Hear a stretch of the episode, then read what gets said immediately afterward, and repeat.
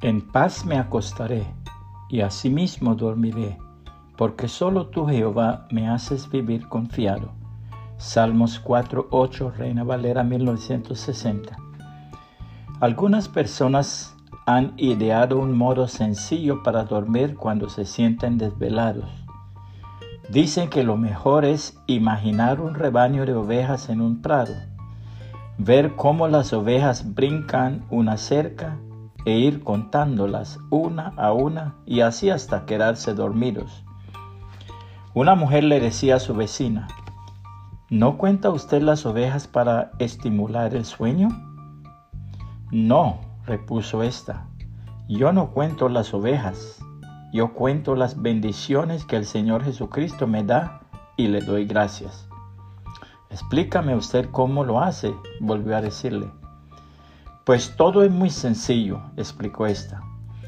Si veo que mi hijo más pequeño es rebelde y desobediente, pienso que los mayores también eran así y se enderezaron al paso de los años.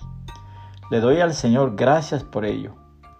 Pienso en todas las oraciones que el Señor Jesucristo se ha dignado contestarme. Recuerdo cuando al verme en apuros clamé a Él y me respondió. Cuando me sentía triste, me consoló.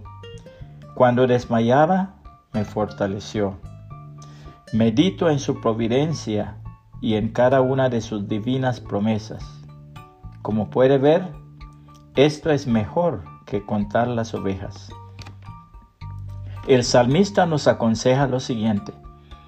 Bendice alma mía Jehová, y bendiga todo mi ser su santo nombre Bendice alma mía Jehová, y no olvides ninguno de sus beneficios. Él es quien perdona todas tus iniquidades, el que sana todas tus dolencias, el que rescata del hoyo tu vida, el que te corona de favores y misericordias, el que sacia de bien tu boca de modo que te rejuvenezcas como el águila. Jehová es el que hace justicia y derecho a todos los que padecen violencia sus caminos notificó a Moisés y a los hijos de Israel sus obras.